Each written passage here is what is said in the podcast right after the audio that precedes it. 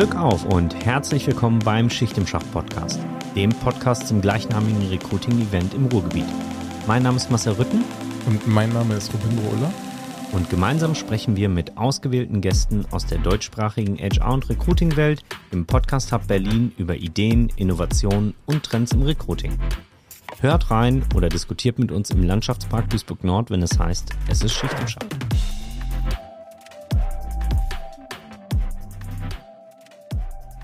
Herzlich willkommen zu der neuen Folge des Schicht im Schacht Podcast. Heute mit dem Connoisseur des Recruitings. Er ist einer der ersten HR-Podcaster. Er ist Mitbegründer der HR Tech Night. Er ist Gründer des Recruiter Slams. Er ist Blogger vom Lebenswelt Recruiting Blog. Er ist vielfach ausgezeichnet. Er ist ein HR-Tausendsasser. Herzlich willkommen, Michael Witt, in unserer dieswöchigen Folge. Servus, hallo. Wenn ihr mich sehen könntet, würdet ihr sehen, ich bin knallrot. Wir sehen dich. Aber die anderen nicht. nee, schön, dass ich da bin. Herzlich willkommen im Podcast Hub, muss man ja schon sagen. Zu mir, sage ich mal selber, weil ich sehe das jetzt das erste Mal. Ist ziemlich geil. So, der Anblick, euch zwei so in einer professionellen Umgebung zu sehen. Ich, ich erkläre es mal den äh, Zuhörenden. Ich sehe rechts und links äh, im, im, Bildrand äh, zwei äh, bemikrote und bekopfhörte Köpfe und in der Mitte sehe ich eine Lampe. Sehr Klingt gut. Michael, ja. ähm, für die, die dich noch nicht kennen, ähm, vielleicht stellst du dich einmal kurz vor Natürlich. Ähm, sag's mal, was dich so umtreibt im Moment oder in den letzten Jahren. Mhm, sehr gern. Ich meine, du, du hast ja jetzt äh, schon viele Dinge gesagt und, und viel mehr muss man eigentlich nicht sagen. Mich treibt Recruiting um. Ähm, nicht nur beruflich, sondern auch privat, sonst wird man nicht so viel tun. Ähm, 20 Jahre mache ich es schon und äh, angefangen klassisch in der Linie, wie, wie viele. Und äh, seit fünf Jahren mache ich das selbstständig und begleite Organisationen in Strategie und Organisationsentwicklung. Und diese Themen treiben mich immer um und immer zunehmend um. Ich denke, da werden wir heute auch noch ein bisschen drüber sprechen. Und ähm, ihr zwei sitzt ja da. Wir kennen uns auch schon lange und haben gemeinsam auch schon äh, viele Dinge getan. Somit sind wir auch nicht ganz unbekannt. Ja, vielleicht äh, würde ich da nochmal ein Wort drauf verschwenden, weil du berätst ja nicht nur Unternehmen äh, in Sachen Recruiting, sondern du bist ja auch relativ umtriebig in der deutschsprachigen Recruiting-Szene und stellst allerhand Formate für diese Szene bereit. Ähm, mhm. Vielleicht magst du da nochmal äh, einen Einblick geben, was du da so machst oder gemacht hast in der Vergangenheit. Du hast es ja schon genannt. Also der, der äh, mit dir im Podcast hab, sitzt, mit, mit dem habe ich äh, einige Formate gemacht. Eins war die HR Tech Night. Wir haben auch äh, gemeinsam einen Podcast, der HR Tech Night, der Podcast. Ist es richtig, Robin? Ja. Ja, Tech Talk, der Podcast. Ah ja, so genau. Ich bin oh, auf YouTube umgestiegen, Tech Talk. Genau, wir, wir, stimmt, dazwischen war noch Corona und wir, wir haben eine YouTube-Online-Show äh, gemacht, HR Tech Talk am Tresen und daraus äh, entstand äh, der Podcast, genau, den wir seit einem Jahr machen. Ähm, da nehmen wir fleißig auf. Robin ist fleißiger, um ehrlich zu sein. Ähm, ähm, dann den Recruiter Slam äh, ha, habe ich gemacht. Das ist die Poetry-Veranstaltung für Recruiterinnen und für Recruiter. Das heißt, wir haben einen Dichterwettstreit, bei dem ähm, waschechte Recruiterinnen auf der Bühne stehen und sich äh, messen. Da werden wir, wenn es gut läuft, dieses Jahr in die fünfte Runde gehen. Ähm, was mache ich noch? Ach, ich habe mit dem Dominik Hahn tatsächlich einen der ersten Podcasts, die Personaler-Schnack, ähm, gegründet und ähm, auslaufen lassen. Warum weiß ich nicht, da müssen wir jetzt mal mit Dominik sprechen. Du bloggst aber auch gar nicht so selten, oder? Wöchentlich eigentlich, genau. Äh, da habe ich auch zwei Formate. Ich habe ein Weekly, äh, wo ich jeden Donnerstag äh, tatsächlich aktuelle ähm, operative Themen ähm, bearbeite und dann so all zwei, drei Wochen kommt ein bisschen längerer Artikel ähm, raus, wo, wo ich dann ein bisschen strategischer auf die Sachen gucke. Ich habe bei Saatkorn noch eine Kolumne, ähm, und arbeite gerade noch an einer neuen Kolumne in einem Heft. Jetzt frage ich mal ganz ketzerisch, woher nimmst du denn deine ganzen Recruiting-Weisheiten? Ähm, weiß ich nicht. Also ich Die, weiß von dir, du bist gelernter Tischler und studierter Sozialarbeiter, richtig? Richtig. Wie kommt ja. man ins Recruiting? Ach, beim Hobeln ähm, fallen wir die ein. Ähm, nee, äh, ich habe äh, in der Sozialarbeit ähm, begonnen, Konzepte für Bildungs, ähm, ferne Schichten zu schreiben. Also ich war in einer beruflichen Fortbildungseinrichtung und habe mich mit dem Thema Arbeitsmarkt, wie bewerbe ich mich und so. Ich habe diese klassischen Bewerbungskurse äh, unterrichtet und, und habe die dann auch irgendwann konzipiert und mit dem Arbeitsamt durchgeführt damals und, und habe da dann relativ schnell äh, Menschen dafür rekrutiert, um, um diese äh, Kurse durchzuführen und, und habe da dann begonnen, mich für, diese, für dieses Thema der Personalbeschaffung ähm, zu interessieren. Bin dann, ähm, weil ich dann dachte, ich will es beruflich machen, über, über die Zeitarbeit in die Wirtschaft. So. Habe dann aber noch BWL studiert. Und dann nie wieder von Recruiting losgekommen, ja? Richtig. Wenn du das einmal gegessen hast. Lässt sich nie wieder los. Jetzt hast du ja mittlerweile, ich, ich habe dich auch als Autor angekündigt, jetzt hast mhm. du ja mittlerweile kürzlich dein drittes Buch veröffentlicht. Mhm, genau. Könntest du dich nicht schon langsam von den Tantiemen zurücksetzen? Nein. Kurz und knackig. ja. Es ist ja kein Harry Potter, wo fünf Millionen Menschen lesen. Ähm, da wir auch alle drei äh, Autoren sind, wissen wir ja, dass Fachbücher von den Margen A und B auch vom Volumen her ähm, nicht so äh, das höchste äh, der Gefühle ist. Worum geht es denn in den drei Büchern, die du veröffentlicht hast bisher? Ähm, auch wieder witzig, Robin. Heute kommst du, heute kommst du nicht raus aus dem, aus dem Spiel. Zwei habe ich mit Robin geschrieben. Ähm, eins ist das Praxishandbuch Recruiting. Äh, da ist tatsächlich operativ. Es wird als das Standardwerk ähm, bezeichnet. Da nähern wir uns der dritten Auflage zumindest mal gedanklich. Also die ersten Kontakte sind geknüpft und äh, wir, wir glauben, Robin und ich glauben, dass so durch Corona und grundsätzlich äh, nach 2018 doch einiges im Recruiting passiert ist und wir eine neue Auflage anstreben sollten. Ähm, und dann äh, durfte ich mitschreiben und da war ich tatsächlich eher blinder Passagier. Ähm, das war Active Sourcing, ähm, Erfolgsfaktor Active Sourcing und da haben wir ähm, die zwei ähm, Sourcer Nummer 1 Deutschlands dafür gewinnen können. Das war Jan Havlicek und der Tobi Ortner. Ähm, Robin und, und ich äh, haben dazu geschrieben. Das ist ein Einstieg für Leute, ähm, die, die im Active Sourcing ähm, sich umtun wollen. Es ist von der Schreibart ein bisschen anders geworden, wie so die klassischen äh, äh, Ratgeber. Da ist nämlich das Umberto-Prinzip drin. Ähm, das erklärt euch Robin, wenn ihr dann mehr wissen wollt.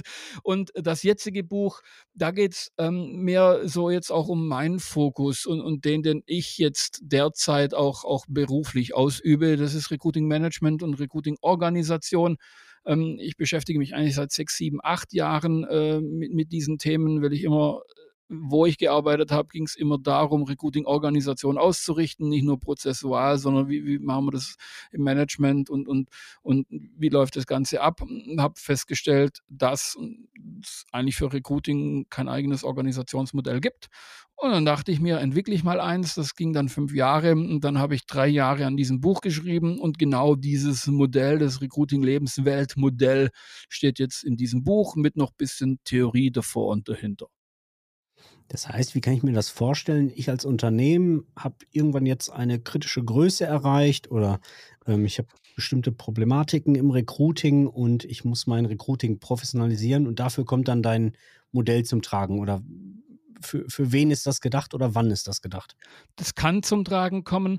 Ähm, das Modell fußt auf drei Säulen. Ich habe theoretische Grundannahmen implementiert, die ich im Recruiting sehe und denke, das muss eine Recruiting-Organisation haben. Dann habe ich ein, ein neues äh, Organisationsmodell intern ähm, entwickelt und dann habe ich ein Delivery-Modell, also ein Dienstleistungsmodell extern entwickelt. Jetzt sage ich noch zu allen Dingen drei Sätze, dass es ein bisschen handgreiflicher wird. Ähm, die mhm. Grundannahmen, bitte? Unbedingt. Ja, das versuche ich jetzt. Äh, das rein so langsam, glaube kann ich es und habe es verstanden, wie das am besten geht. Ähm, die, die Grundannahmen, ähm, sie sind drei. Das eine ist, wir müssen, glaube ich, verstehen, strukturell verankern im Recruiting, dass Recruiting ambidex ist. Das bedeutet, wir haben kreative, aber auch administrative Teile. Viele hassen ja das Administrative und wollen immer nur kreativ sein oder halt auch andersrum. Aber Recruiting braucht einfach beides. Ähm, das ist wie das Yin und Yang. Ähm, wir kriegen es nicht los, aber wir müssen es einfach strukturell organisatorisch verankern. Viele Recruiter, wenn die eine Recruiterinnen, wenn die eine Kampagne machen, machen sie das immer on top in ihrem Job, weil es in ihrem Job nicht vorgesehen ist. Oder, oder viele ähm, Agile-Marketer ähm, nerven sich, wenn sie dann auf einmal doch administrative Dinge tun müssen. Das heißt, wir müssen diese strukturell verankern. Das Zweite ähm, ist, ähm, wir, wir müssen äh, organisationale Lernstrategien in der Organisation verankern, weil und da arbeiten wir ja auch alle immer so ein bisschen dran in dem, was wir tun. Es gibt keine äh, fundierte Ausbildung für Recruiting. Ähm, jeder macht hier und da ein bisschen was und immer wenn dann äh, eine, eine wichtige Person eine Organisation verlässt, schwächt die Organisation. Somit müssen wir gucken, dass die Organisation das Wissen behält und die Organisation lernt. Da gibt es so, so, so Loop-Learning-Strategien, die man in die Organisation einbetten kann, dass die bleiben mit dem Ziel, organisationale Resilienz herzustellen, das heißt eine Widerstandsfähigkeit äh, der Organisation zu geben, damit sie, egal was passiert, äh, immer in Leistungsfähigkeit ähm, beibehält. Weil, das wissen wir auch, wir haben das auch alle, wir dreimal zumindest mitgemacht, wenn eine, wenn eine Transformation kommt in ein neues Businessmodell, in HR, muss ja Recruiting weiter rekrutieren. Wir können den Laden nicht einfach dicht machen wir müssen ja weiter liefern. Neues ATS wird eingeführt, interessiert kein Mensch, wir müssen weiter liefern. Das heißt, uh, Hiring Freeze kommt, gut, was machen wir mit den anderen sieben Leuten, die wir dann auf einmal zu viel haben? Irgendwas muss passieren. Das heißt, eine Organisation braucht ähm, eine Widerstandsfähigkeit und, und, und, und muss oszillieren können. Das sind die theoretischen Grundannahmen. Darauf hat mich mal aufbauend, äh, kommt ein Organisationsmodell. Wenn man Recruiting anguckt, ähm, haben wir drei Disziplinen im, im, im Recruiting. Employer Branding, HR Marketing und Recruiting selbst. Ich bin der Meinung, weiß ich, das können wir auch mal ganz noch kurz diskutieren, dass man diese drei Disziplinen so nah wie möglich äh, strukturell, aber auch operativ zusammenführen muss und diese so, so, so gut wie möglich verzahnen und äh, gemeinsam ins Arbeiten bringen muss. Für mein Verständnis im Rahmen einer Recruiting-Organisation. Ich nenne das dann auch Recruiting-Organisation, man kann es dann auch Talent Acquisition oder, oder mm, nennen. Ähm, das das, das wäre mir da, da ist mir die Begrifflichkeit egal. Aber ich glaube, dass diese drei Disziplinen einfach zusammengehören und zusammenarbeiten müssen. Wenn wir das dann haben, fällt eine divisionale, abteilungsbezogene Denkweise weg und wir können uns über Aufgaben und über Funktionen dieser Abteilung unterhalten und können gucken, was müssen denn diese drei Disziplinen tun. Weil alle drei Disziplinen haben Managementaufgaben, alle drei Disziplinen müssen Konzepte entwickeln, alle drei Disziplinen müssen Methoden entwickeln, alle drei Disziplinen müssen irgendwas operationalisieren.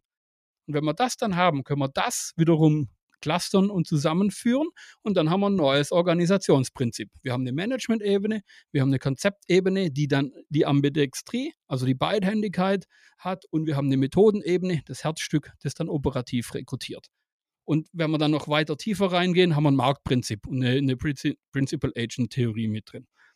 Haken dran. Und wenn wir das dann haben, können wir das, wenn wir eine Dienstleistungsorganisation sind, noch auf den externen Markt spiegeln. Dann haben wir ein Delivery-Modell. Da habe ich ein ganz klein, klar, klassisches Tier 0, 1, 2, 3 Modell genommen, weil wir müssen Zugänge schaffen. Also wir müssen gucken, wer hat Zugang wohin. Hiring Managerinnen, Hiring Manager haben Zugang zu Produktebenen 1, 2. Die Bewerbenden brauchen bloß zu 1 und wer liefert von wo aus welche Produkte an und wer kreiert welche Produkte. Und da kommen dann wieder die, die, die Ebenen zum Vorschein. Das ist mein Modell. Jetzt äh, braucht ihr das Buch nicht mehr lesen. Nein, nein, nein. Also ich kann das Buch empfehlen. Also äh, da steckt deutlich mehr und noch mehr im Detail drin. Von daher. Vielleicht, um es mal ein bisschen, ein bisschen, praktischer zu machen für die Zuhörerinnen und Zuhörer. Mhm. Ähm, gehen wir mal von zwei zwei Cases aus. Ja, bitte. Einmal ein größeres Unternehmen mit etablierten Recruiting-Strukturen. Ja, also man hat Recruiting-Abteilungen, man hat äh, HR-Marketeer äh, eingestellt, man hat Employer mhm. Branding Manager. So, also so, so viel Professionalität und äh, Skalierbarkeit schon vorausgesetzt. Wie sieht da äh, das perfekte Organisationsmodell aus im Vergleich zu, ich bin in einer Organisation, die gerade eine kritische Größe erreicht, wo der HR-Manager oder die HR-Managerin in der Tiefe gar nicht mehr alles abdecken kann. So. Also die beiden Beispiele würden mich super interessieren. Wie kann dein Modell da in beiden Organisationsformen wirken? Mhm, also mein Modell ist grundsätzlich so 'n 'n Gedankenmodell, 'n Framework. Das ist jetzt nicht so wie Drei-Säulen-Modell, wo sich 'ne komplette Organisation, äh, einstellen muss. Also, wenn du wenn du so 'n Modell 'n templatisiertes Modell einführst, muss sich ja alles dann umstellen. So, ähm, bei bei mir ist es noch auf'm Stadium de des des Frameworks, des des Denkens. Aber, ähm, grundsätzlich, ähm, müsste man jetzt noch bisschen mehr Fragen stellen, um 'ne Organisation zu verstehen, um diese zu redesignen. Ich denke, das vorbehaltlich meiner Antwort natürlich. Ähm, bei dem zuletzt Genannten, ähm, wäre ja der grundsätzliche Schritt, äh, zu diskutieren, äh, nehmen wir aus dem Lifecycle-Management, das die haben das werden ja dann irgendwelche Referenten, Businesspartner sein, ähm, das Recruiting raus und und extrahieren das in 'ne professionelle Expertenorganisation. So, also, das heißt, nehmen wir's raus, bauen 'ne 'ne eigenständige Recruiting-Organisation und und und, äh, formen diese aus. Und dann wird's nach Volumen gehen. Und wie viel Menschen brauchen wir denn da? So, und da kann ja jetzt dann unter Umständen auch die Studie, wo wo Jan, Peter und der DGFP gemacht haben, bisschen so so so, ähm, Hinweise geben, wie viele Leute brauchen wir für welche Zielgruppen und und wie können wir das machen. Das heißt, also, da wäre 'ne andere Frage zu diskutieren. Professionalisieren wir das raus oder lassen wir's bei den HR-Managern äh, Managerinnen und professionalisieren die? Hört sich bei mir bisschen an wie wir skalieren hoch, weil wir eh noch wachsen. Dann dann wäre da zu sagen: „Okay, lasst uns das Ding auf 'ner grünen Wiese“ und dann müssten wir einfach gucken, wie groß wäre die Endstufe quasi, äh, einer möglichen Abteilung. Und diese 3 Ebenen, die ich genannt habe, die kann man ja auch in Personalunion, ähm, ähm, ausüben. Man muss sie bloß, äh, richtig abgrenzen voneinander. Das heißt, die 3 Ebenen gibt's bei mir immer, ähm, äh, auch in Personalunion. Klar ist, sie muss es geben. Also, man muss Managementfunktionen ausüben, man muss Vertretungsfunktionen in das Unternehmen rein ausüben und so weiter und so fort. Ähm, je Mitarbeiterinnenstand der Abteilung ist es halt unterschiedlich ausgeprägt und je Zielgruppe wird halt 'ne unterschiedliche Recruiting-Programmatik in die Organisation implementiert. So, bei dem Größeren da geht's meistens drum, zu verzahnen und zu strukturieren, weil die nicht immer, ähm, einheitlich arbeiten, unterschiedlich, äh, Dotted Line und und in der durchgezogenen Linie verankert sind. Das müsste man analysieren, gucken, dass die erst mal alle in 'ne Organisation kommen dann die Funktionen sich angucken und gucken, welche Funktionen kann man zusammenführen. Das tut dann meistens weh, weil dann sind wir in 'nem Change. Dann muss man sich bewegen, dann werden wir neue Arbeitsabläufe einführen. Dann sind vielleicht auch manche Positionen obsolet, weil wir brauchen halt keine 3 Teamleitungen vielleicht. Ähm, oder oder wir tun Dinge zusammen. Wir führen 'n Kampagnenmanagement oder 'n Kampagnenteam ein, in dem dann, äh, Recruiterinnen und HR-Marketerinnen auf einmal sitzen und Employer Brander dann auch noch ab und zu vorbeigucken, ähm, und, ähm, haben da dann, äh, die die Kreativabteilung gegründet, also 'ne ganz andere Zusammenstellung. Also, das müsste man dann tiefer angucken. Ähm, vielleicht mal 'ne, äh, auch noch daran anschließende Frage. Ich weiß gar nicht, ob's genau dazu anschließt, aber, ähm, wo du das grad so erzählst, auch Mhm. auch mit der Personalunion et cetera. Wir haben ja jetzt die letzten 2, 3 Jahre bemerkt, idealerweise können Recruiting-Organisationen, Talent also, egal wie man sie nennt, diese Organisation maximal atmen, ne? Wir wir kommen von Full Stop Anfang 2020, Mhm. möglichst kleine Organisation, hin Mhm. zu einem, ähm, maximal aufgedrehten Recruiting in, ähm, Anfang, äh, Mitte Mitte 21, Anfang 22. Mhm. Wiederum hin zu einem, jetzt bremsen wir doch noch mal wieder ein Stück für 23 ab, reduzieren wieder. Bietet dein Modell, Schrägstrich dein d de sozusagen, wie Recruiting-Organisationen gedacht werden, auch eine Antwortmöglichkeit für dieses diese atmende Organisation? Also, ja und nein. Also, das Modell kann das mitdenken, äh, ausführen müssen's dann natürlich die Leute, äh, die die drin sind. Ähm, man man kann, äh, so 'ne 'ne krasse, ähm, Phase letztendlich strukturell nicht abbilden. Man man kann aber, und jetzt sprechen wir über Resilienz, ähm, der Organisation so viel Fähigkeit geben, mit diesen Situationen gehen zu lernen. Das heißt, man kann Recruiting-Strategien bauen, die wissen, wenn wir Gas geben müssen, wie flexibilisieren wir raus. Das heißt, wo liegen die RPOs, wo liegen die Dienstleister, die wir jetzt brauchen. Die haben wir schon gepitcht, die haben wir schon unter Vorvertrag oder wir wissen, wo wir anrufen müssen. Wenn wir jetzt auf einmal ähm, 50, 60 Stellen mehr haben, wissen wir, was wir tun müssen. Ähm, wenn wir runterfahren, dann wissen wir auch, was wir tun müssen. Dann räumen wir mal unseren Pool auf. Dann, dann haben wir immer Projekte, die wir eh noch äh, durchführen müssen, um, wenn wir wieder Gas geben, ähm, wieder am Start zu sein. Das heißt, ähm, wenn, wir, wenn wir eine Organisation haben, eine Struktur haben, die, die weiß, was sie tut und was für Aufgabenstellungen sie hat, dann kann sie diese Tempoverschärfungen immer mitgehen. Aber sie muss halt vorbereitet sein und dann sind wir in der Recruiting-Strategie. Also dann in, de, in der Overall-Recruiting-Strategie, die aus einem Management rauskommt. Und nicht aus dem strategischen Recruiting, das sehr einen operativen Impact hat. Sind denn dann die Leute, die dieses Recruiting-Modell einführen, auch letztlich die, die die Recruiting-Strategie, so wie du sie bestimmst, auf Management-Ebene dann mittreiben? Ja. Also ich, ich führe das Modell immer mit den Teams äh, selber ein habe da einen recht iterativ agilen Ansatz bis jetzt immer gefahren. Aber irgendwie, wo ist dann die Connection zu dem Management? Sind die Teil des Management-Teams oder wie, wie sieht es da in der Regel aus? Das Management-Team ist Head of Recruiting. So. Und, und, und, und die Connection zum Management ist HR-Management oder halt das Unternehmensmanagement. Aber ich habe vom Denken her diese Funktion, diese Aufgabe einfach ins Modell integriert, weil das ist ja das, was immer auch bemängelt wird. Wir dürfen nie im Board vorsprechen. Die verstehen uns nicht. Wir kriegen zu wenig Budget. Und das sind ja Aufgabenstellungen, die das Recruiting hat, äh, wo es lösen muss. Und wenn man das von vornherein als Aufgabenstellung in Management oben reinlegt und sagt, du hast die Aufgabe, die internen Positionierung des Recruitings im Unternehmen, das ist mit Teil deines, Bestand äh, Teil deines Jobs, dann, dann ist klar, was man zu tun hat. Dann hat man auch ein Jobprofil. Ja, Jobprofil ist, glaube ich, ein gutes Stichwort. Du hast gerade auch erwähnt, wenn ähm, neue Themen reinkommen ins Recruiting. Mhm. Also nehmen wir Kampagnenmanagement dazu. Mhm. Ne? Dann kommt das in der Regel on top. Und wenn ich mir so angucke, ähm, woher oder welche Qualifikationen viele Recruiter mitbringen, dann kommen die relativ selten aus dem Online-Marketing. Ähm, ja, also ohne, ohne das, das besser oder schlechter zu werten, aber grundsätzlich würde ich mal meinen, dass man für Kampagnenmanagement durchaus Online-Marketing-Kenntnisse ganz gut gebrauchen kann. So. Mhm. Ähm, wie stellst du denn sicher ähm, bei der Einführung dieses Modells, dass dann diese Leute auch mitwachsen können? Ja, also, dass sich deren Aufgabenbereich verändert? Oder musst du eben so weit gehen und sagen, ja, dann müssen wir im Zweifel eben die Teams ähm, einmal stückweise oder im Zweifel sogar ganz austauschen, damit sie eben den zukünftigen Anforderungen gewachsen sind?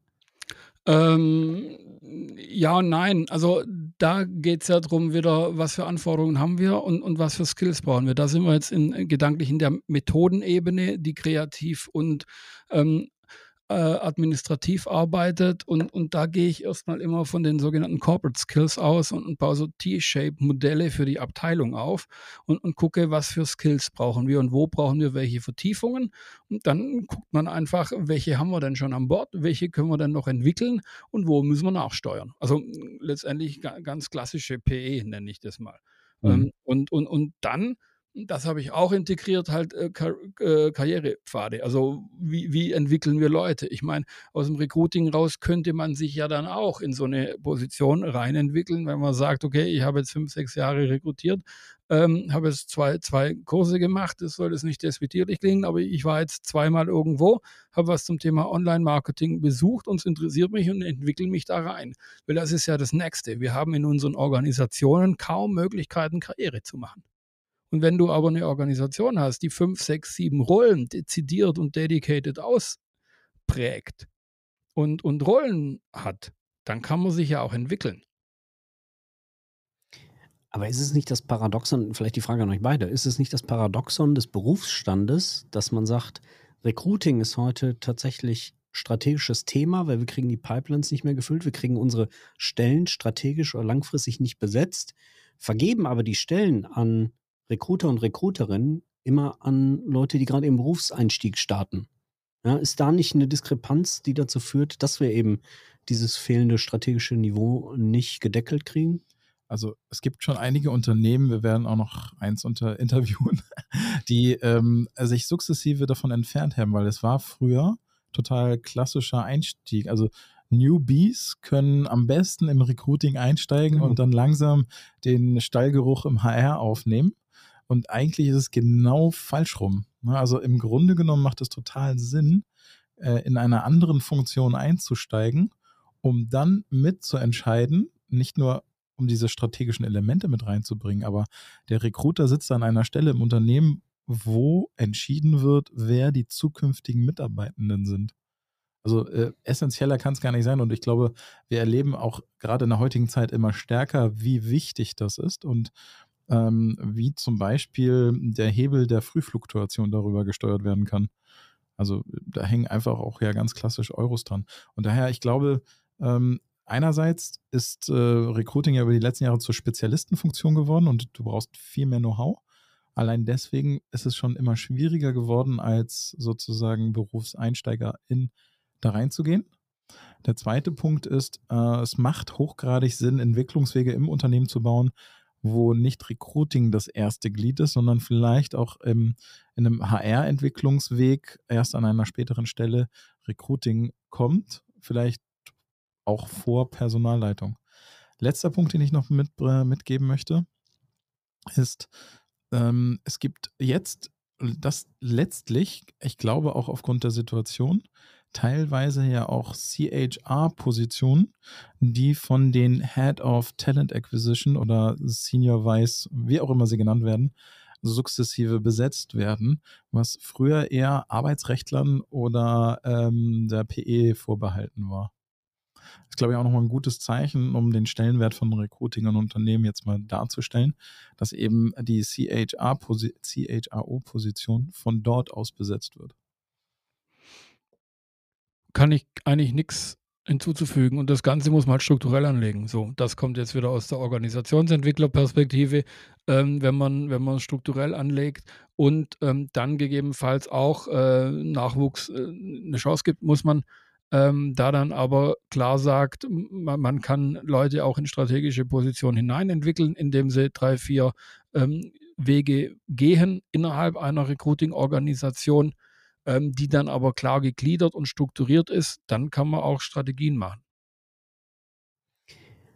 Wie viel Strategie brauche ich aber momentan, wenn ich normalerweise annehme, meine Strategie ist so ausgerichtet, sagen wir mal, für drei bis fünf Jahre.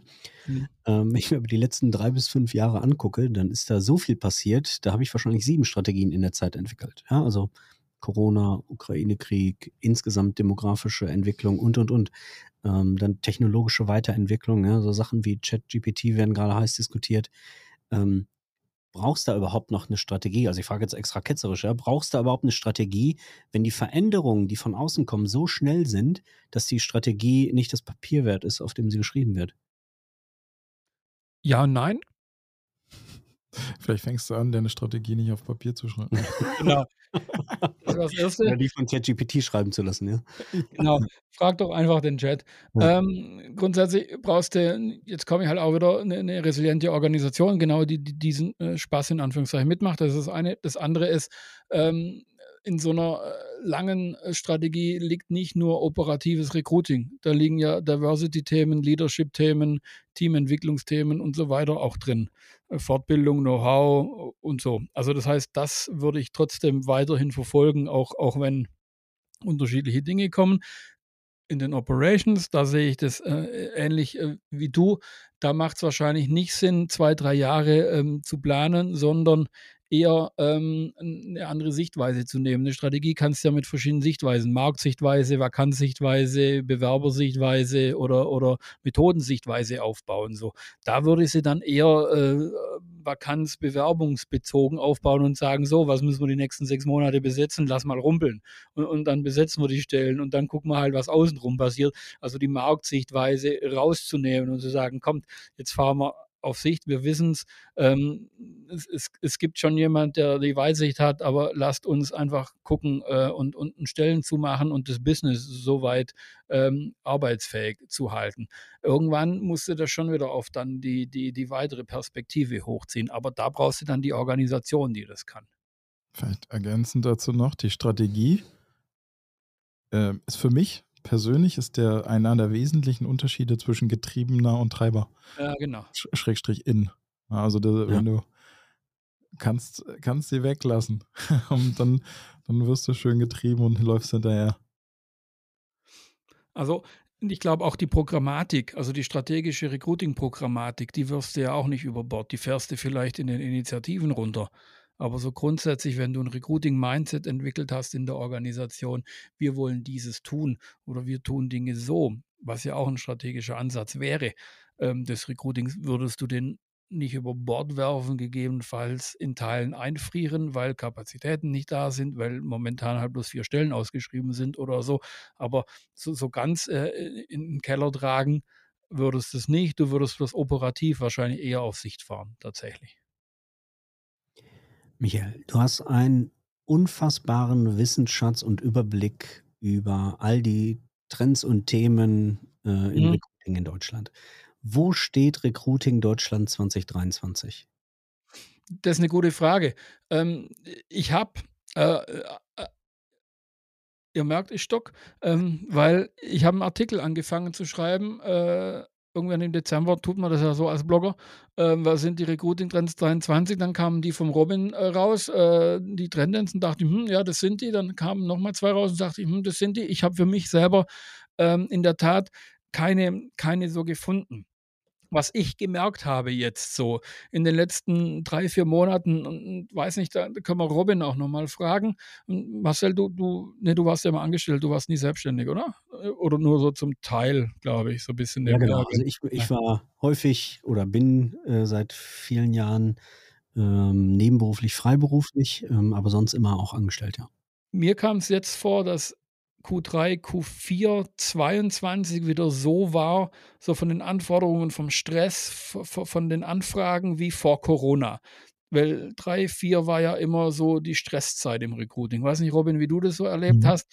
Und, und ähm, daraus äh, habe ich quasi kaum, kaum irgendwelche Trends gesehen. Es ging vornehmlich um Stellen besetzen, Stellen besetzen, Stellen besetzen, so bei mir, so, so im Umfeld.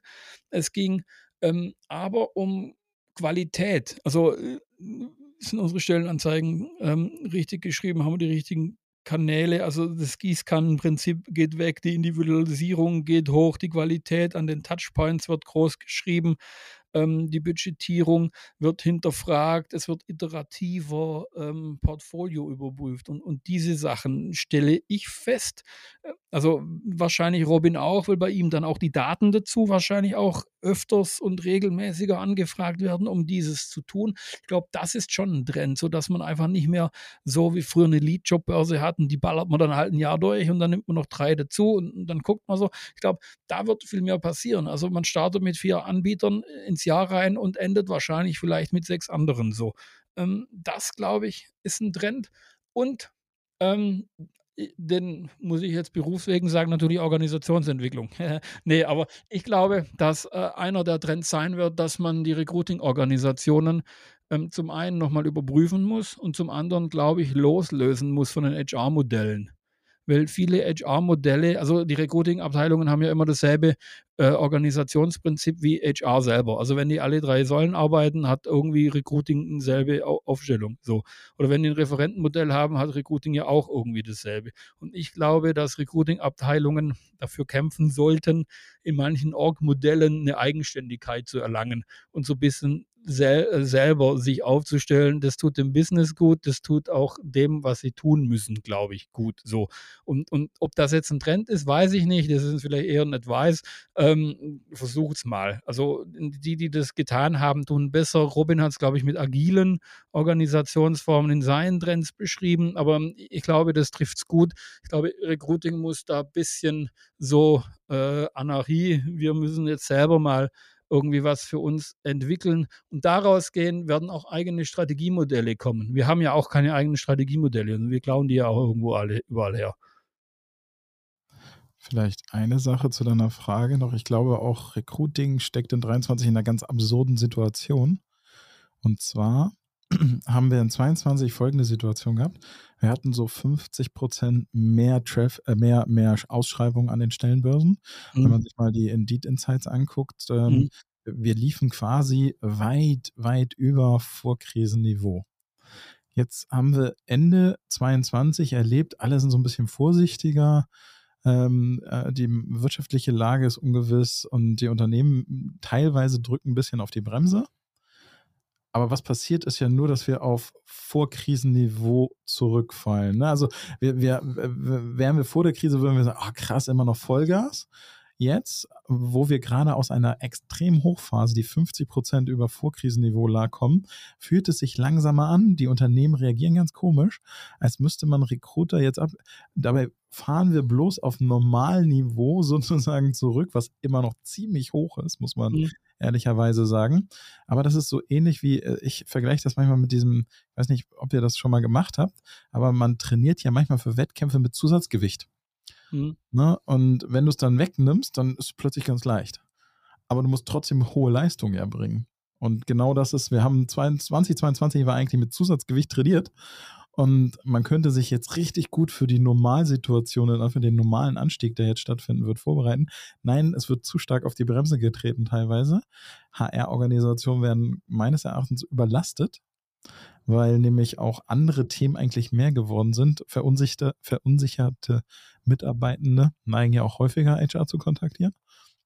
Und ähm, daher haben wir eigentlich sozusagen eine absurde Recruiting-HR-Situation gerade.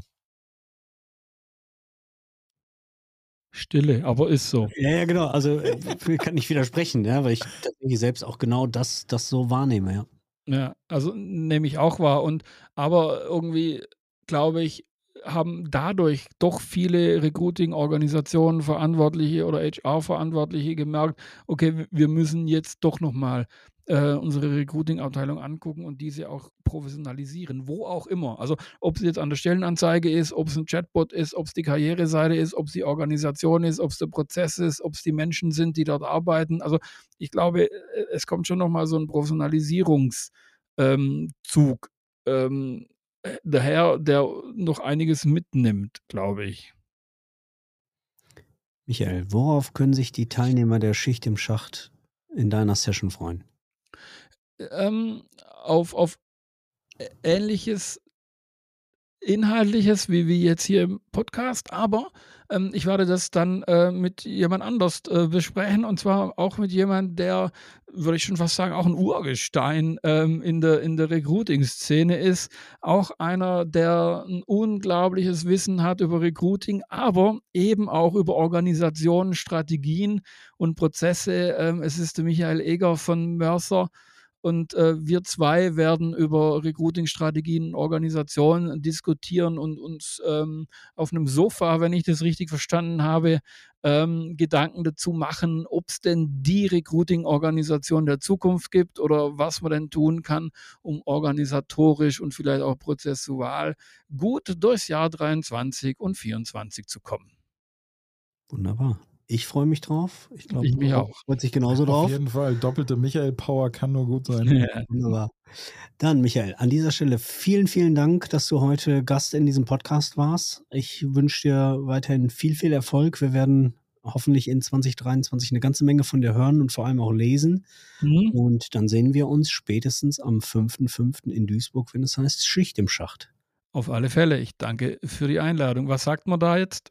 Was sagen Glück die Bergmänner, wenn sie Feierabend haben? Glück auf. Achso, ja. Glück ja, auf. Glück auf. Also, Glück auf. In diesem Sinne.